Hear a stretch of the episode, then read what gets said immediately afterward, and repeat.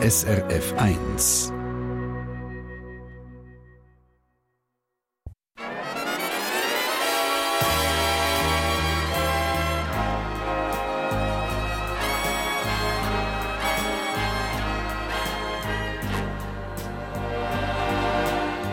Persönlich.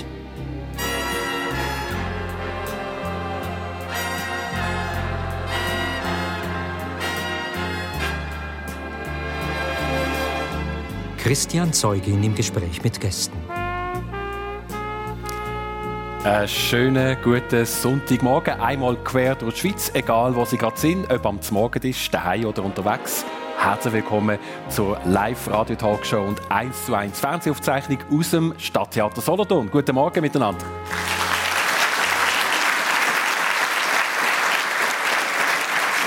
Und es sind Geschichten, äh, so wie sie nur das Leben selber schreibt, die wir in dieser Stunde kennenlernen. Und zwar mit zwei Persönlichkeiten, die viele Jahre lang als Gastgeberin und als Gastgeber Gäste bei sich begrüßt haben. Und heute sind sie vor einmal selber zu Gast. Auf der einen Seite ist das Isabel Bitterli, die Werberin, die zur Wirtin geworden ist und heute das Haus der Fotografie zu Olten leitet. Dazu gehört ein internationales Fotofestival. Und mit ihrem Partner hat sie einen Buchverlag. Geht nicht, gibt's nicht ist eins von ihren Motto. Sie ist 49, Mutter von zwei erwachsenen Töchtern und ist Zolte daheim. Guten Morgen, Isabel Bitterli. Guten Morgen.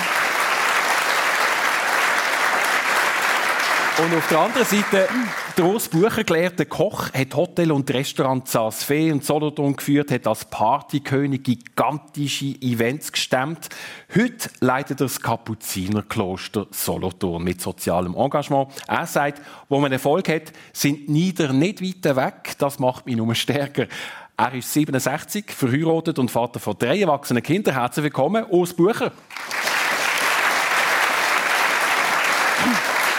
Schön sind beide da. Zwei Gäste mit zwei Babys. Vor wenigen kurzen Augenblicken vor der Sendung haben wir noch einen Vierbeiner bei uns gehabt. Der Stucki. Ein riesig großer Hund und er ein bisschen nervös geworden. Aber das ist, glaube ich, ein Gleit, der immer an deiner Seite ist, Urs, gell? Das ist ja so. Der Stucki ist immer bei mir. Der Urs Stucki, quasi könnte man schon fast sagen, natürlich Urs Bucher und der Stucki. Wieso heißt der Stucki denn eigentlich Stucki? Das ist ja so, der Stucki, als er so klein war, also mit einem Plüschtierli, hat er äh, dazu mal schon die Schuhgrösse vom Kriegel Stucki. und dann habe ich das Foto umgeschickt und der Kollege hat mir dann geantwortet, der sieht ja aus wie der Kriegel Stucki in der Tierwelt. Und dann habe ich meiner Frau gesagt, wir sagen unserem Hund doch Kriegel. Sie ist aus Schweden und hat mir dann geantwortet, nein, Stucki gefällt mir viel besser. Okay, das heißt, am Schluss hat deine Frau gesagt, was durchgeht. Genau. Wie hast du so mit Vierbeiner, Isabel Bitterli? Keine besondere Beziehung. Nein, ich finde sie hübsch in der Natur und ja. so habe ich nicht so viel damit zu tun. Du hast aber gerade diese Woche einen besonderen Einfall gehabt mit zwei Vierbeiner. Ähm, die haben nämlich in im Haus der Fotografie eine grosse Vernissage gehabt, mit dabei zwei Pferde. Genau. Zwei ausgewachsene, genau. nicht zwei Shetland-Poneli. Wieso? Ähm, also, das hat verschiedene Gründe. Einerseits, das Museum, das Haus der Fotografie, gibt es ja erst seit einem Jahr. Und das in Olten, das ist vielleicht auch noch ein bisschen ungewohnt und sehr viele Leute kennen das noch gar nicht. Mhm. Wobei jetzt in diesem Jahr haben wir wirklich sehr können vorwärts machen und der Bekanntheitsgrad enorm steigern. Mit wirklich ganz tollen Ausstellungen. Und jetzt haben wir eben gerade Hannes Schmid. Das ist der Fotograf, der bekannt worden ist für die Marlboro-Werbung. Also der Marlboro Man hat er unter anderem fotografiert, noch Haufen andere Sachen auch. Und wir haben natürlich jetzt äh, ähm, sehr viele Fotos von diesen Cowboys und von diesen mhm. Rössli und so weiter. Und wenn man ein bisschen Aufmerksamkeit äh, erregen muss man halt ein bisschen etwas machen. Und dann haben wir gedacht, wir organisieren doch noch zwei Rössli organisieren. Aha das war eine super Idee, das hätten wir machen können, aber geheißen, dass sie noch einen Stall bauen und, und äh, Stroh organisieren und so weiter. Vor dem Museum. Vor dem Museum, ja. genau. Und äh, der Hannes Schmid, der der Vernissage war, hat dann die Idee gehabt, dass er ein Rössli reinnehmen Weil es hat ein Fotoshooting mit den Schweizer Illustrierten und dann haben wir das Rössli reingenommen und dann war das im Museum drin. Und äh, sehr lustig eigentlich, also schon nur die Idee und das Bild, das hat ja wahnsinnig ausgesehen. Und ich bin aber dann nicht auch noch rein, weil ich wollte, dass das Ross ein bisschen ruhig ist. Mhm. Und bin draußen bei den Gästen und da ist dann irgendeine Mitarbeiterin zu mir gekommen und hat gesagt, du Isabel, wir haben das Problem, wir bräuchten dir schnell, das Ross hat ins Museum geschissen. Und das ist so ein Satz, den ich zuerst überlegen musste, als erstens habe ich gelacht und dann habe ich mir überlegen, also diesen Satz hätte ich mir eigentlich gar nie vorstellen dass das so gibt. Ein Ross hat in unser Museum geschissen. Das ist es gibt es nicht weltweit. Es ist sehr lustig und jetzt schmeckt es natürlich dementsprechend. Jetzt kann man sagen, sehr eine authentische Ausstellung. also da hört man und spürt man äh, die Werberin auch inszenieren, ausstatten, dekorieren. Und das ist ja etwas, was auch der Urs Bucher kennt. Das ist die Markenzeichen gewesen, glaube zum Teil als Wirt. Du hast gerne inszeniert, auch in deinem Restaurant. Absolut, die inszenieren auch noch heute gerne. was, hast, was hast du denn alles gemacht? Was war typisch? Gewesen? Typisch Urs Bucher? Ja, da gäbe es viele Geschichten zu erzählen. Aha. Was ist die bleibendste? Die lustigste? Ja. Die lustigste Geschichte, die ich je erlebt habe. Ja, es ist ja so, wir haben in unserem Hotel äh, auch einen Nachwuchs-Skikader äh, von den Amerikanern.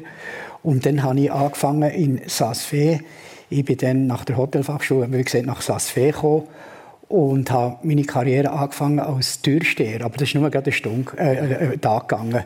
Und dann hat mir der Kollege gesagt, dass sie äh, ein Hotelier suchen. Und ich habe mich dort beworben. Das ist natürlich kein Problem, wenn man ein Hotel sucht, das kurz vor dem Konkurs ist. Und äh, dann habe ich gesehen, im Reservationsbuch bereits vier Wochen die Amerikaner, die zu uns kommen, übernachten.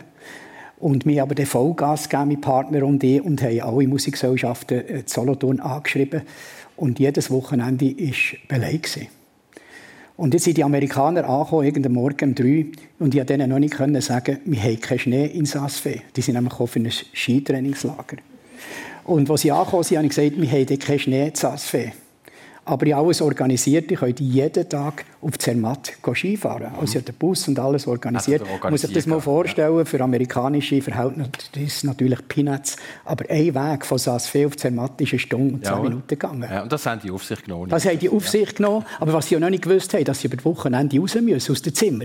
Da habe ich mir überlegt, was kann ich jetzt machen, dass ich immerhin 40 Personen, dass ich die aus dem Zimmer raus habe. Und bis, bis die Amerikaner haben, die die Kleider nicht aufhängen. Das schießen sie einfach ab. Also nicht alle, gell, bitte. Die schießen sie einfach am Boden und so. Und dann habe ich mal so ein Zimmer gesehen. Mein Gott, das Puff. Dann habe ich denen gesagt, hört, das geht so nicht in unserem Hotel. Wir machen eine Generalreinigung, aber für diesen Zweck müsst ihr raus. Und zwar müsst ihr alle Kleider in einen Koffer tun, oder eure Koffer oder Säcke und die Nummern draufschreiben. Und dann kommt noch gerade irgendwie eine Zimmernummer drauf. Mhm. Und ist das denen nie recht gewesen. Sie waren wirklich flotte Käben. Mhm. Und dann habe ich gesagt, das müsste raus. Und zwar ist das so ein Dreck, wir brauchen ein Wochenende dafür. Und dann habe ich organisiert, ja, dann viele Jugend- und Sportleute äh, also von den verschiedenen Kantonen. Und dann habe ich den Damiano Malaguerra, den wunderschönen Abend vom Tessin, angerufen und gesagt, hey, ich komme hier mit 40 Amerikanern zu dir. Ins Tessin hast du mir irgendwo an einem Ort eine I- und S-Hütte, wo man dann kann Risotto, man muss auf die Kosten schauen, oder, dass sie die Zahlen wieder raufbringen, wo man hier Risotto essen kann. Und hat gesagt, jawohl, ich organisiere das für dich, Urs. Und dann habe ich dann eben gesagt, jetzt müsst ihr raus und ich mache mit euch eine Reise ins Tessin. Und warum haben die raus müssen, übers Wochenende? Ja, weil ja die Musikgesellschaften drin hatten. Ja, nein. aber, aber sie haben zu diesem Zeitpunkt noch nicht gewusst, dass sie das viermal müssen machen Und jetzt bin ich mit denen ins Tessin. Und ich war der Reiseführer mit dem Bus, mit dem Mikrofon, gesehen jemand, that's a mountain und so, hat ein bisschen geblufft. Und mein Partner hat in dieser Zeit der Musikgesellschaft äh, Leute geschaut. Genau. Aber das Problem ist noch, als wir abfahren wollten, sind zwei gekommen und gesagt, sie seien krank. Da habe ich gesagt, das geht gar nicht. Kranke Leute, weil wir die müssen die Zimmer müssen wir desinfizieren und so. Und krank sind und Desinfektionsmittel, was immer das hat, überhaupt keinen Platz. Die hat man so halbwegs in der Bar ins Bus da, dass wir sie aus dem Haus hatten. Und die haben wälzten Blausch gehabt. Dann sind sie zurückgekommen. Und am Dienstag habe ich gesagt, übrigens, es ist noch immer ein Buff. Wir machen wieder eine Reise. und dann habe ich dann mit eine Reise gemacht in Semmital, nämlich die Lugauf. Mhm. Und auch dann haben sie noch nicht gewusst, dass sie eigentlich raus haben müssen. Oder? Ja, und immer noch zwei Wochenende. Ja. Aber nach dem zweiten Wochenende haben sie gesagt, Earth, it's so great. Can we go again? Haben gesagt, die, haben gesagt, die müssen sogar, weil die müssen zweimal raus. Es kommen noch zwei Musikgesellschaften. Aber schön ist, wie gesehen, sie ist nachher jedes Jahr gekommen. Das hat denen so gefallen. Das Problem ist einfach, musste dann immer müssen Reisen machen. das hat fix zum Urs Bucher Programm in Switzerland gehört. Geschichten, genau. so wie sie das Leben nur genau. selber schreibt, genau so live und persönlich. Isabel, ähm, am Anfang habe ich gesagt, eins von den Motto von der Isabel Bitterli ist, geht nicht, gibt's nicht. Gibt es gerade ein aktuelles Beispiel, wo eins von diesen Motto, wo du einfach machst und immer eine Lösung suchst und auch findest, wo das gerade äh, illustrieren würde? Mein Leben einfach. das ist prägt ja. von diesem Motto, ja. Ähm, ich bin halt wirklich sehr autodidaktisch unterwegs eigentlich. Immer wenn ich irgendetwas sehe, das mir gefällt, denke ich, das kann ich auch. Mhm. Und also ich schaue zu, auch, wirklich auch, Genau, also zum Beispiel ähm, haben wir bei uns im Restaurant, weil wir den Öltank rausgenommen haben, äh, mehr Platz bekommen. Und dann nachher habe ich gedacht, jetzt mache ich hier einen schönen Weinkauer. habe keinen Mauer gefunden, der das Projekt hat umsetzen wie ich mir das vorgestellt habe. Mhm. Und dann habe ich gesagt, ja gut, also dann mache ich das halt selber. Und dann hatte ich einen Maurer, der äh, mir eigentlich zeigen wie man das machen muss. Und das ist auch die einzige wirklich pfeifen gerade im Mauer, die anderen sind nicht ganz so gerade geworden. Aber das hat einfach Spass gemacht. Ich lerne einfach gerne dazu. Da hast du gemauert? Da habe ich den Weichauer gemauert. Ja, genau. Und das ist ähm, natürlich für alle um mich herum völlig unverständlich gewesen. Die haben mir schon bald mal einliefern mhm. Und ich habe immer gesagt, das ist natürlich überhaupt kein Problem. Und im Kauerrunde habe ich dann geflucht wie wahnsinnig. Aber das, ist, das sind auch immer so persönliche Prüfungen. Da habe ich das Gefühl, nein, ich, mache, ich muss jetzt das einfach fertig machen, sonst verliere ich das Gesicht. Aber an dem wächst man eben immer. Aber ich habe immer irgendeine Herausforderung. Stichsägel sind auch etwas, wo du sehr gut damit umgehen kannst? Die sind mir viel zu klein. Ah. Ja. Das heisst, also nein, Stichsage. Nein, nein, Moment. Stichsage. Nein, ich habe gemeint, Laubsägel Nein, nein, nicht Laubsägel. Nein, nein, Stichsage, das ist eins, ja. das ist eines von meinen Lieblingsgeräten. ja. Hast du es jetzt zum Beispiel wieder gebraucht für die Ausstellung? Zum Beispiel? Das habe ich gebraucht für die Ausstellung, ja. diverse Mal. Das ist immer griffbereit, ja. Also wenn es irgendwie, äh, sagen wir, es braucht eine Halterung für ein iPad an die Wand und dann mhm. überlegen wir schnell, wie man das machen kann. Dann mache ich das oder der Shop, äh, es braucht noch ein Gestell oder irgend so. Dann habe ich Freude, wenn ich wieder meine Stichsage führen kann. Das ist irgendetwas, wo du daran gescheitert bist, mal mit, der, mit dem Motto? Gibt es nicht, geht nicht? nein. nein, also nein, ich glaube, ich gebe mich mit dem vielleicht auch nicht zufrieden, weil ich gebe ja dann nicht auf. Also natürlich stehe ich dann an und denke, wie kann ich jetzt das lösen? Aber das ist ja dann schon wieder die nächste Herausforderung. Mhm. Und ich löse das immer irgendwie. Vielleicht ist das Resultat am Schluss nicht genau so, wie ich mir mhm. das vorgestellt habe, aber nein, eigentlich auch das nicht. Nein, ich bringe es dann eigentlich schon wirklich am Schluss, egal wie lange das geht, ist es dann so, wie ich mir es vorgestellt habe. Und das ist eigentlich nachher das Schöne. Also, wenn ich dann das kann anschauen kann, wie zum Beispiel den Dachstock, den ich bei mir daheim ausgebaut habe. Ich komme dann auch selber ausgebaut? Ja. ja. Also nein, ich habe natürlich nicht das Dach selber gedeckt, aber ja. einfach äh, überlegt, wie ich es zeichnet, ich habe die Kästen, wie die Münzen zeichnet und so, wie das einfach das alles so plant. Und jetzt ist eigentlich wirklich jedes Mal, wenn ich dort raufkomme, mhm. kann ich eigentlich wie geschwind anhalten und den Raum anschauen und sagen, wunderbar, genau so habe ich mir das vorgestellt. Das ist einfach ein gutes Gefühl.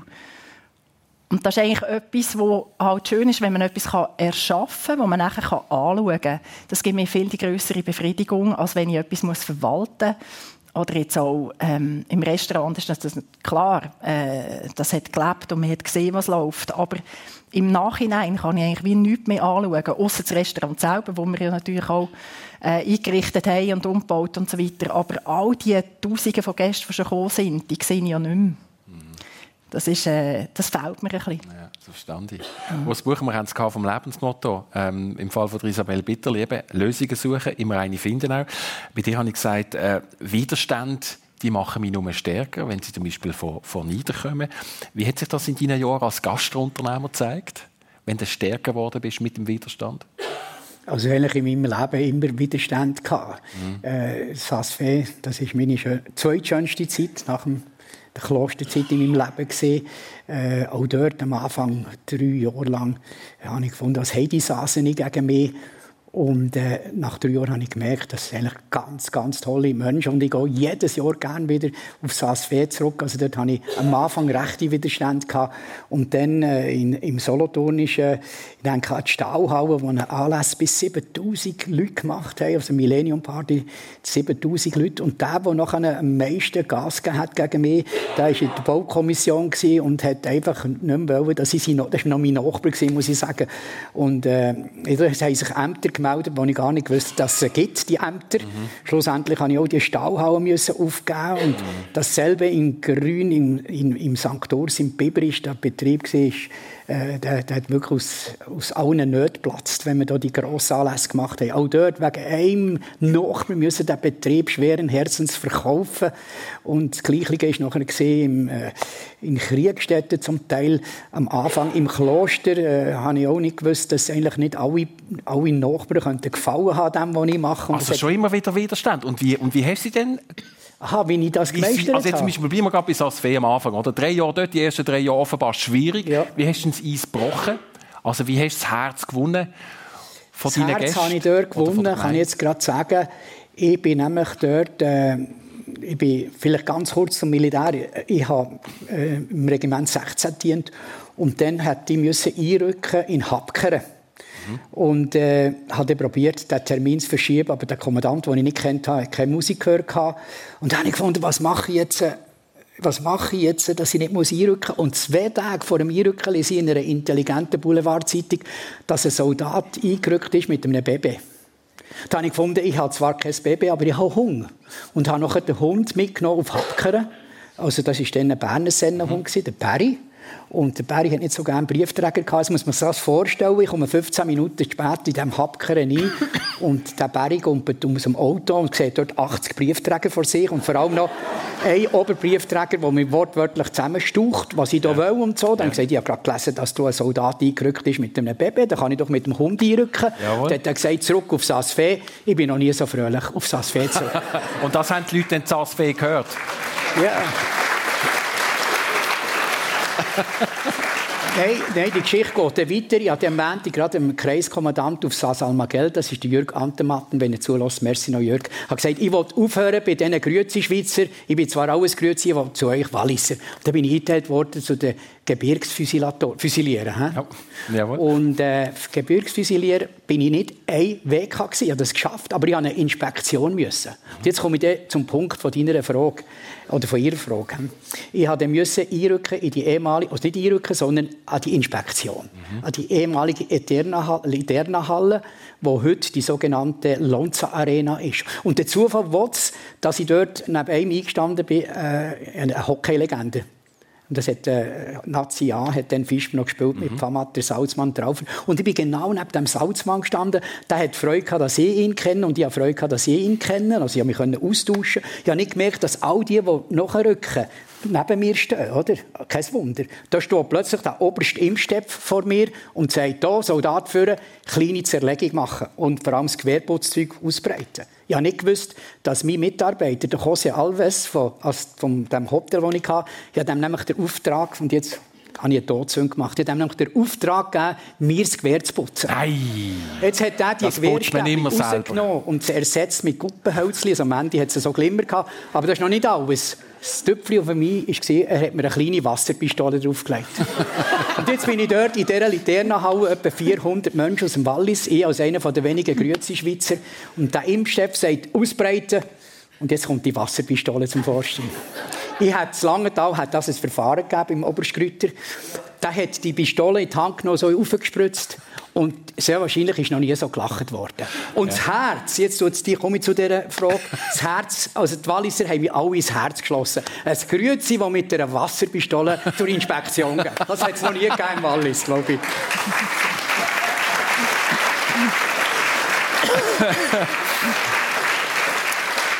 Eine lange Runde haben wir gedreht, aber die Antwort habe ich am Schluss noch bekommen. Das ist Radio Talkshow auf SRF 1 persönlich. Meine Gäste heute, Isabel Bitterli, Leiterin vom Haus der Fotografie Zolten und Verlegerin und Ros Bucher, Betriebsleiter vom Kapuzinerkloster Solothurn. Isabel Bitterli, dass du heute nicht mehr in der Gastronomie schaffst und nicht mehr Gastgeberin bist, hat einen klaren Grund. Du hast 16 Jahre durchgeschafft, praktisch ohne Freizeit, in dieser Zeit zweimal Mutter geworden. Und dann kommt vor vier Jahren ein Burnout mit gravierenden Symptomen. Wie hat sich das gezeigt?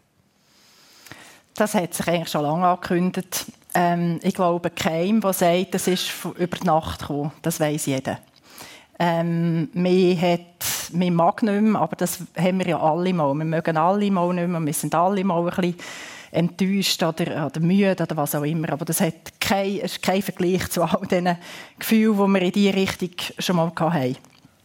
Ähm, ich habe Mühe gehabt, ähm, mich zu orientieren. Ich habe mich nicht mehr konzentrieren. Ich habe die dümmsten Fehler gemacht und am meisten, also Reservationen an den falschen Tagen eingeschrieben und äh, Ziel bewusst mit dem falschen Wein an falschen Tisch gelaufen und einfach nonstop so Sachen. ähm, ich habe es war mir ständig trümmelig, ich hatte immer Kopfweh, gehabt, dann sind Gliederschmerzen dazugekommen. Ich habe jetzt habe ich eine Grippe, aber ich habe einfach nie eine Grippe. Gehabt. Die Schultern haben mir weh, alles haben mir einfach weh tun. Bis ich irgendwann, ähm, also das hat sich einfach kumuliert, es hat einfach immer mehr gegeben. Und natürlich habe ich nicht mögen. Natürlich bin ich erschöpft aber es sind einfach wirklich die körperlichen Symptome sind noch dazugekommen.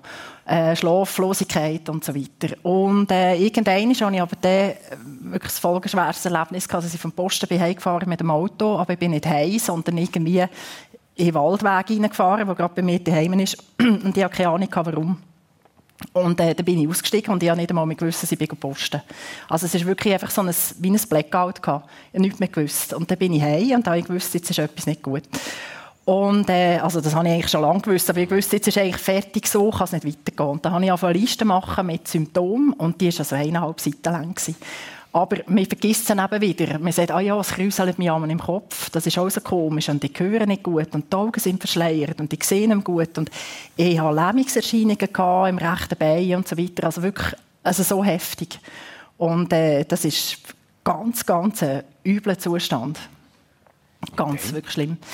Ähm, da habe ich die Liste am Arzt gebracht und bin zu ihm gegangen und er hat mich kennt, hat gewusst, dass ich alles gemacht habe. Und da hat er so ein Buch aufgehabt, und drauf gestanden ist Burnout.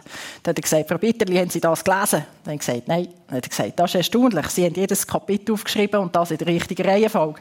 Ich gesagt, ja, das, das habe ich erwartet, ja. Und äh, dann hat er gesagt, ich werde, also er hat mich gefragt, was ich machen will. Und er hat gesagt, ich werde einfach einmal acht Wochen nichts müssen studieren und einfach können frei haben. Dann hat er gesagt, das geben wir, das werden acht Monate. Und ich habe gedacht, acht Monate, das ist für mich ein halbes Leben, das gibt es ja gar nicht. Ähm, und er hat mir gesagt, das wird nicht länger und genau so war es. Er hat recht gehabt. Und dann, was ist der erste Schritt?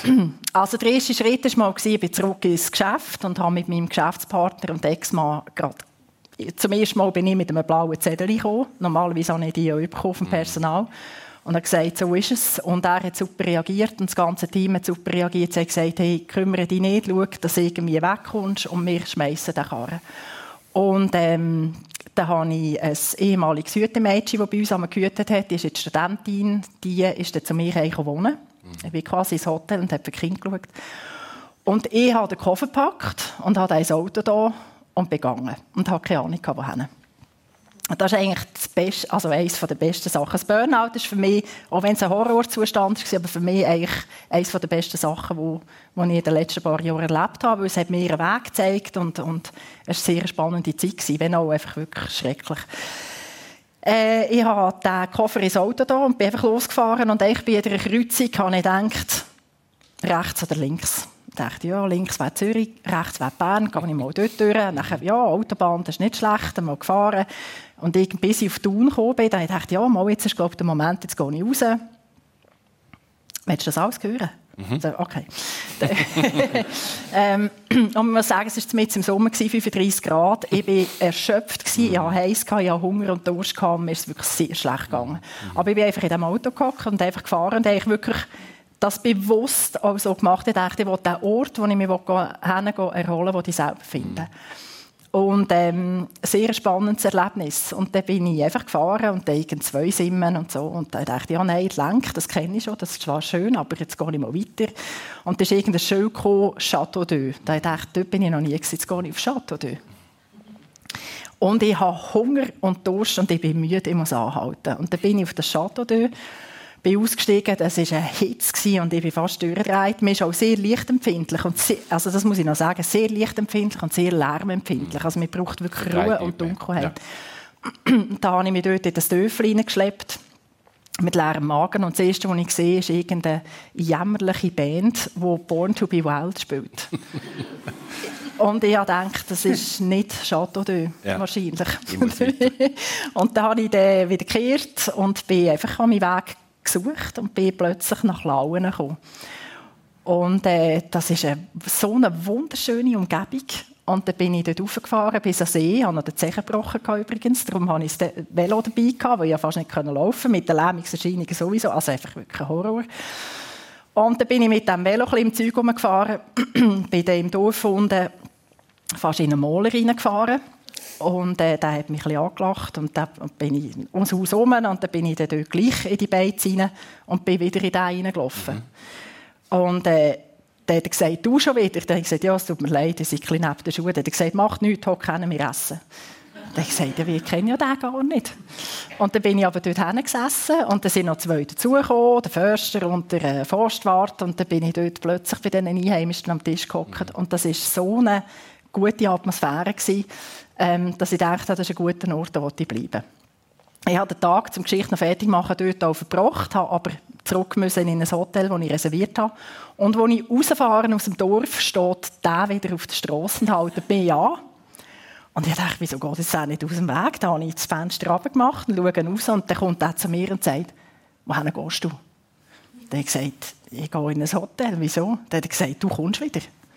Dann habe ich gesagt, ja, ist in Ordnung. Wieso? Dann hat er gesagt, du gehst hierher, ich sehe dir das an, du brauchst das.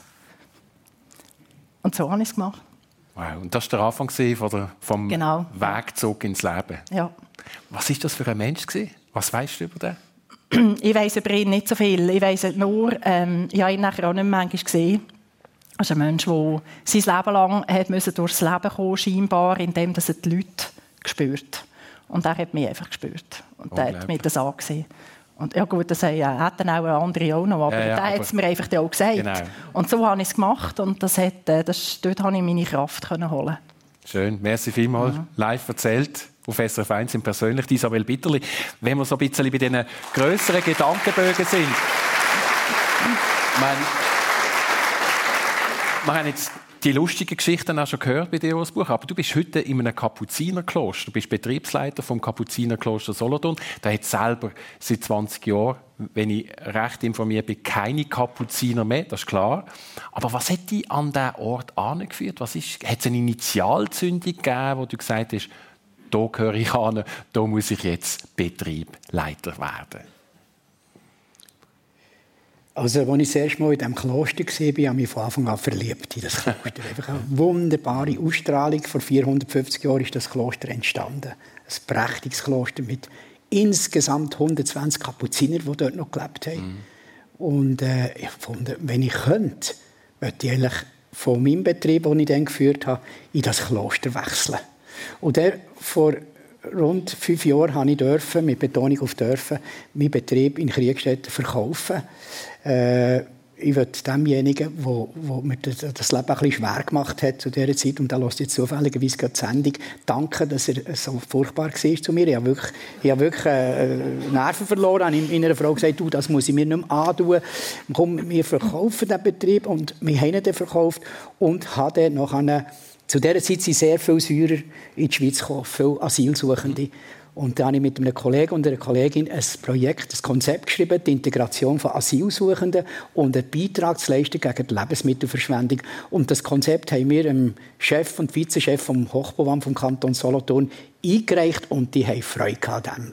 Und äh, die haben mir eine riesige Freude gemacht, weil ich fühle mich dort wirklich glücklich in diesen Wänden, wo 450 Jahre bettet worden ist und irgendwie Kraft, die spürt man immer und es vergeht kein Tag, wo ich denke, mein Gott, habe ich ein Privileg, habe ich ein Glück, dass ich in diesem Kloster darf wirken mhm. Das heißt, du bist selber auch ein gläubiger Mensch?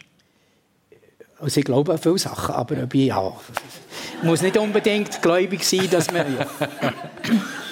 Aber ich, ich, fühle mich, wie gesagt, sehr wohl in dieser, in dieser sage jetzt mal, göttlichen Umgebung. Ja, also doch.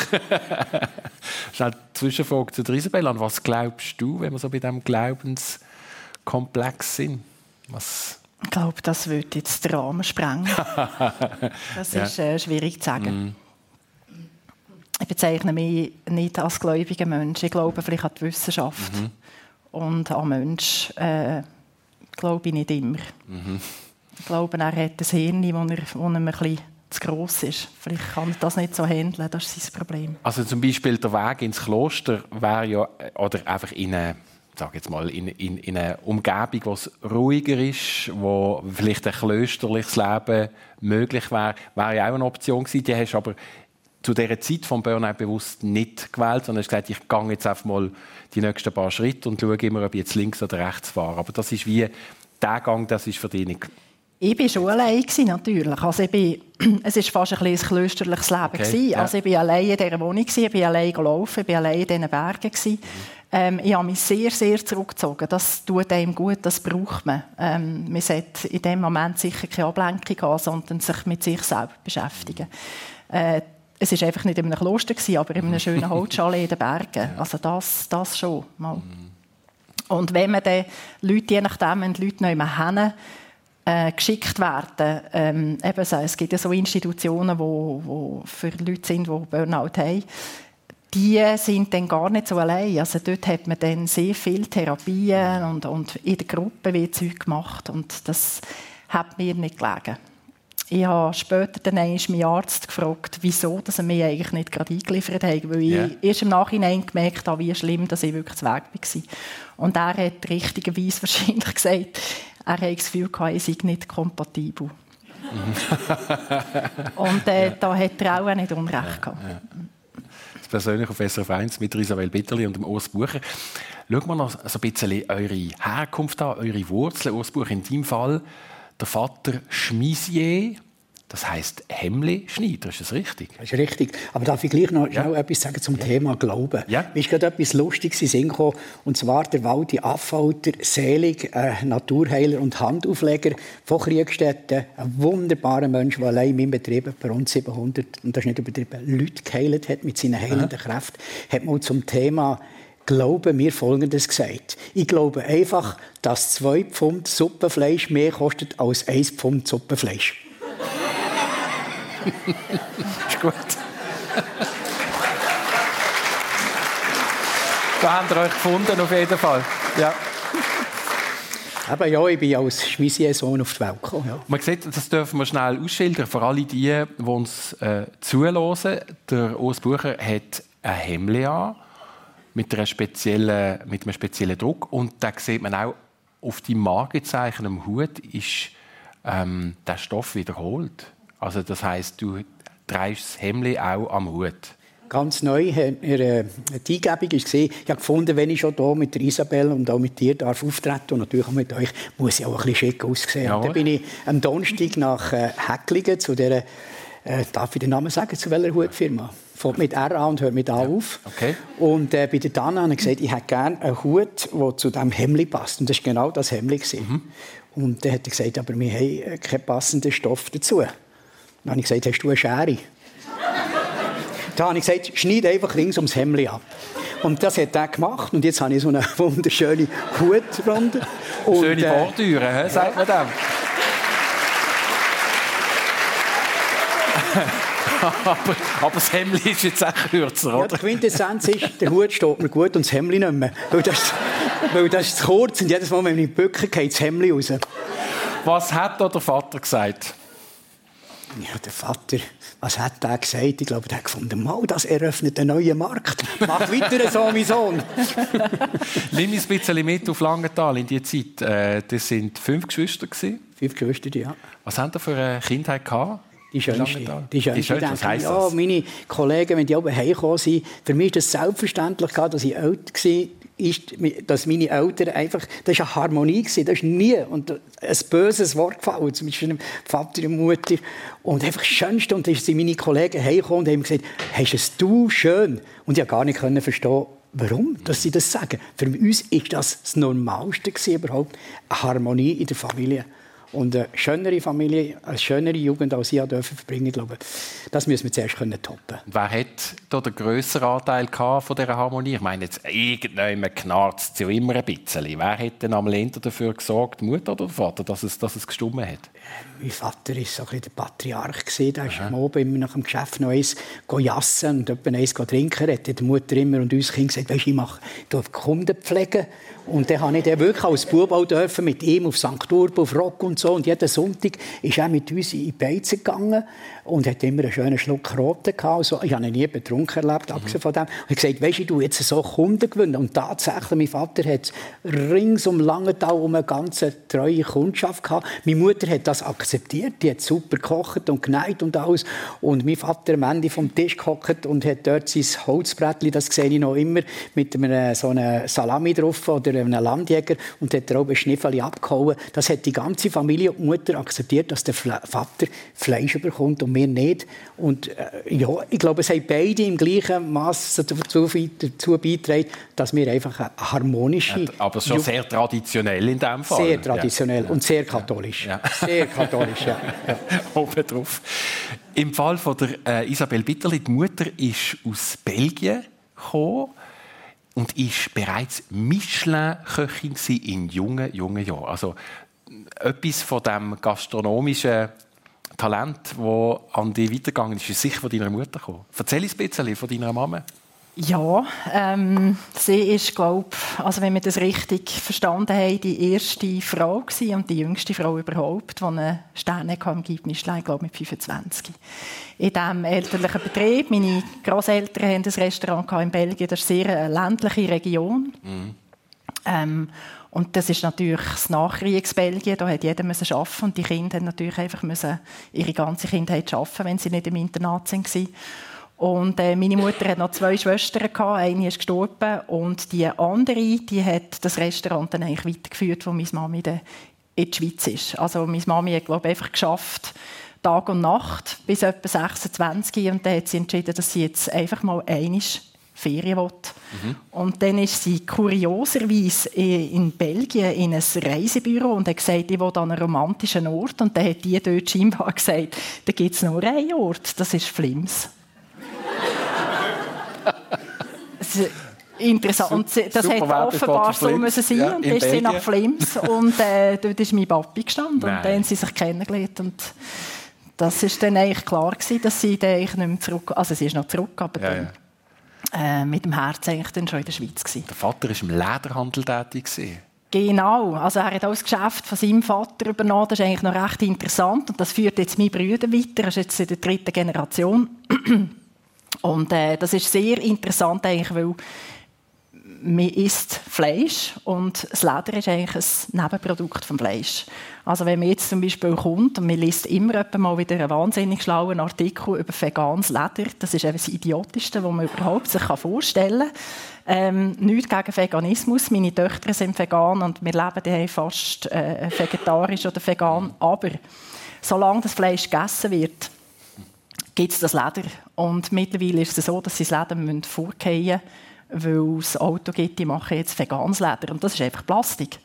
Und da gibt es äh, nach wie vor eigentlich sehr viele Leute, die das nicht wissen.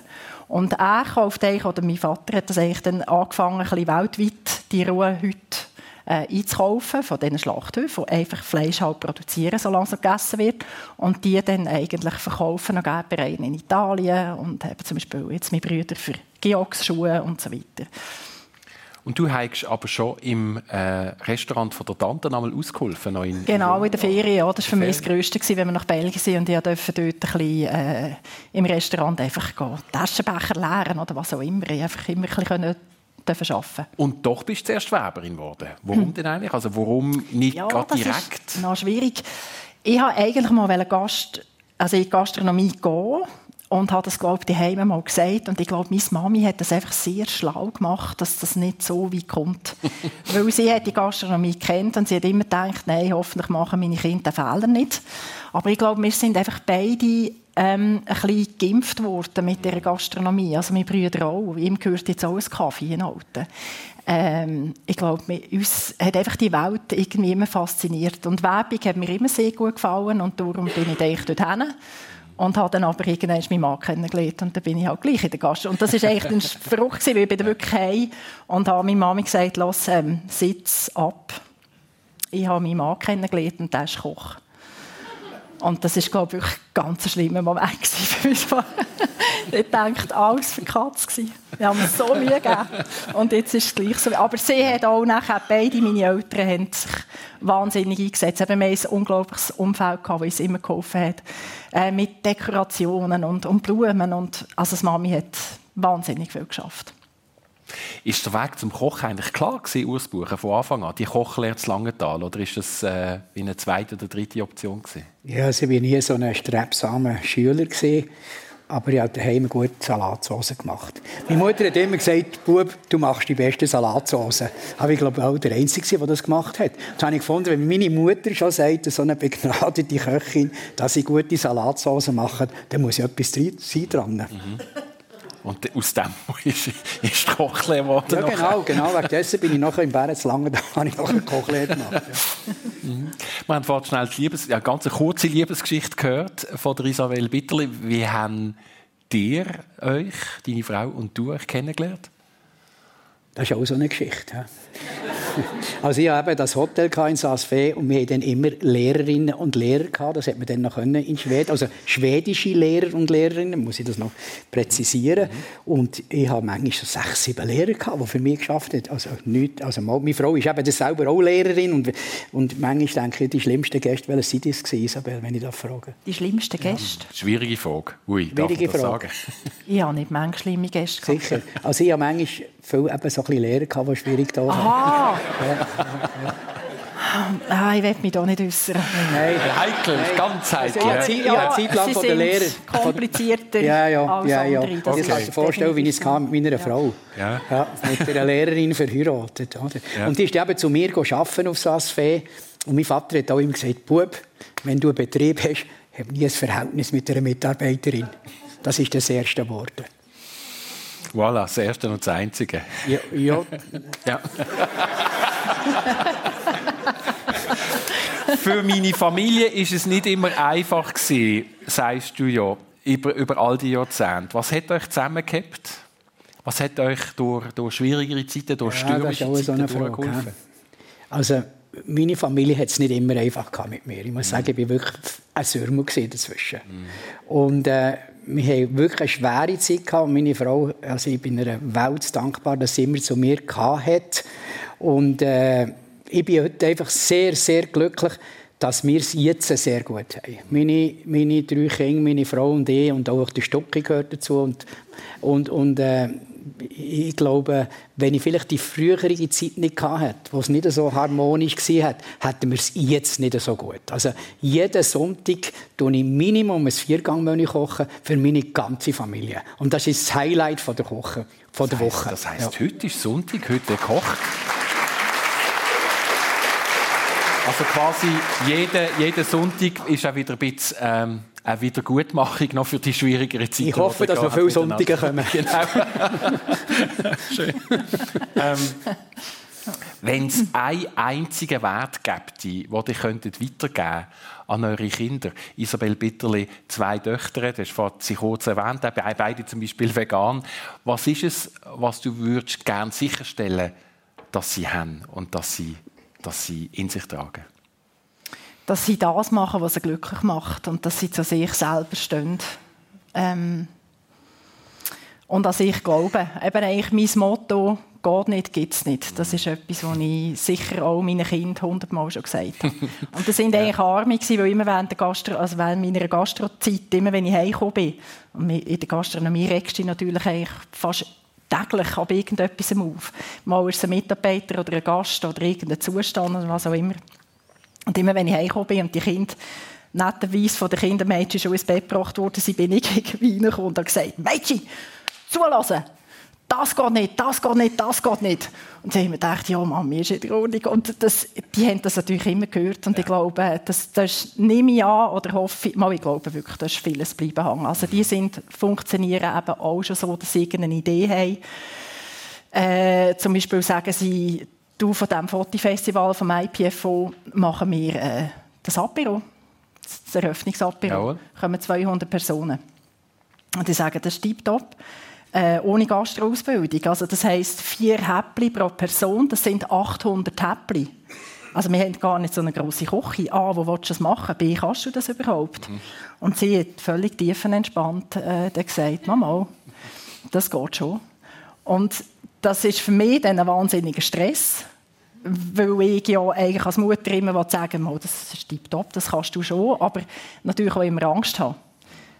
Mehr, natürlich, das wollen wir aber nicht zeigen. Also wenn sie früher auf einen, auf einen Baum geklettert sind, dann habe ich immer gesagt, super, das machen die gut. Und dann bin ich in die Küche und dachte, mein Gott, hoffentlich passiert nichts. aber das wollte ich ihnen natürlich nie sagen. Und das, ich glaube, den Kindern sagen, das kannst du schon, ich glaube, das ist das Wichtigste, was man machen kann und eigentlich glauben an sie. Und das habe ich gemacht. Und ich glaube, das ist schlussendlich auch dann das Resultat, wenn sie dann sagen, ja, das machen wir einfach. Mhm. mhm. Geht nicht, gibt es nicht als Motto, das weitergeht an die Kinder genau, aus Buchen. Äh, mit der gleichen Frage, was für Wert würdest du gerne oder hast du bereits, seine Kinder sind ja schon im Erwachsenenalter, die drei, hast du ihnen vermittelt, was sie, was sie weitergeben und weitertragen? Oh, was für eine heikle Frage. äh, die Werte eigentlich im Sinn von, von geben. Von geben, und zwar den Menschen, die es nötig haben. Ich glaube, wir sagen es immer, äh, meine Kinder und auch meine Frau, du gehst einfach zu viel, du machst zu viel. Und äh, ich habe zwar, das darf ich sagen, äh, vielen Mitarbeitern, insbesondere Ausländer, viel gegeben und ich bin bis jetzt vielleicht einig, habe ich das, was ich gegeben habe, nicht zurückbekommen in Form von, von, von Geld. Aber das Geben besteht ja nicht aus Geld geben, sondern etwas ganz anderem.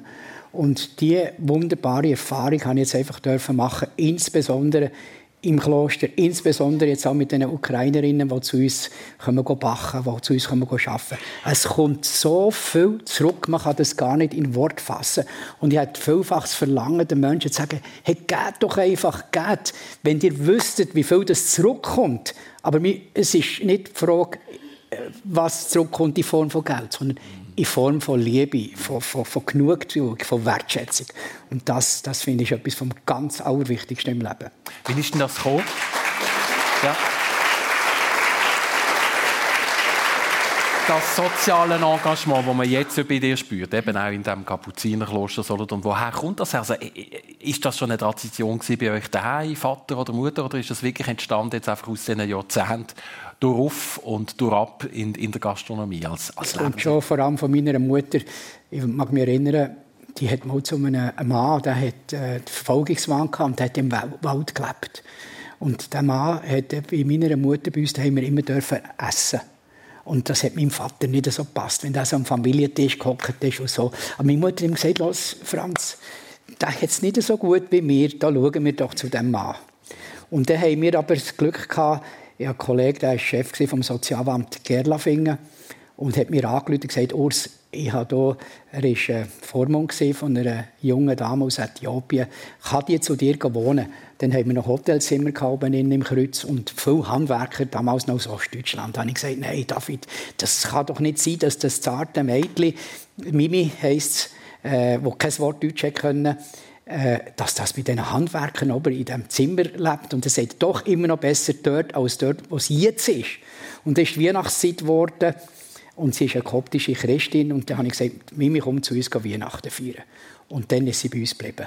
Sie konnte in die Rudolf Steiner Schule gehen und hat mit Erfolg die Lehre abschließen und ist heute ganz gut unterwegs, äh, Mutter von einem kleinen Töchterli. Und da habe ich das gelernt, wie wenig das es braucht, um glücklich zu sein. Das Mimi ist nämlich mit zwei Mikro-Tragtaschen dahergekommen. Das war alles, was sie hatte.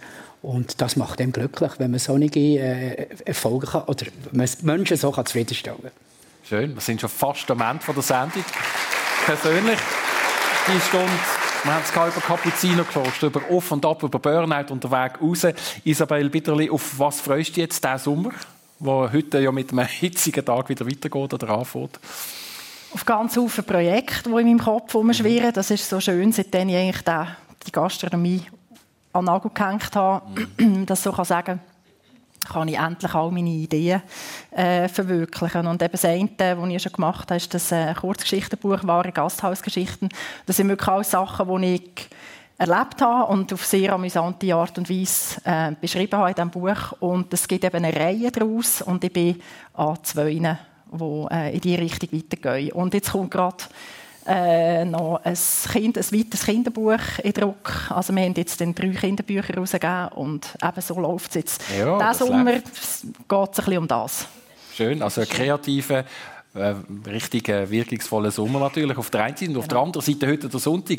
Vier Gängermenü gibt es heute daheim bis Buchers. Was gibt es? Ist schon klar? Ja, das weiß ich im Moment nicht. Vielleicht gehen wir heute auch ausnahmsweise auswärts essen. Ah.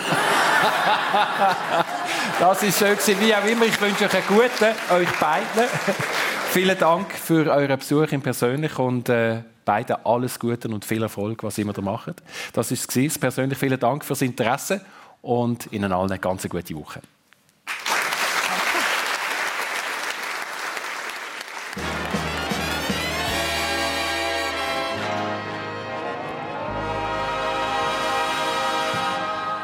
Sendung persönlich mit dem Christian Zeugin und seinen Gästen Isabel Bitterli, Autorin und Gastronomin und dem Urs Bucher, Betriebsleiter vom Kapuziner Kloster Solothurn.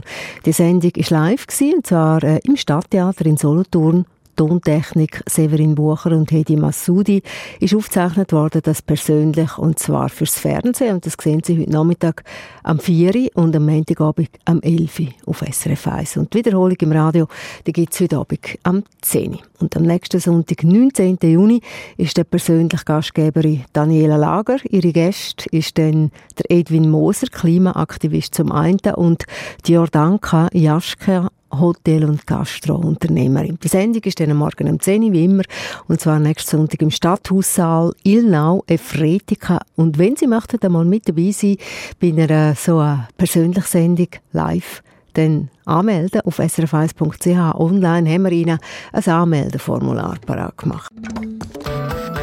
Eine Sendung von SRF1. Mehr Informationen und Podcasts auf srf1.ch.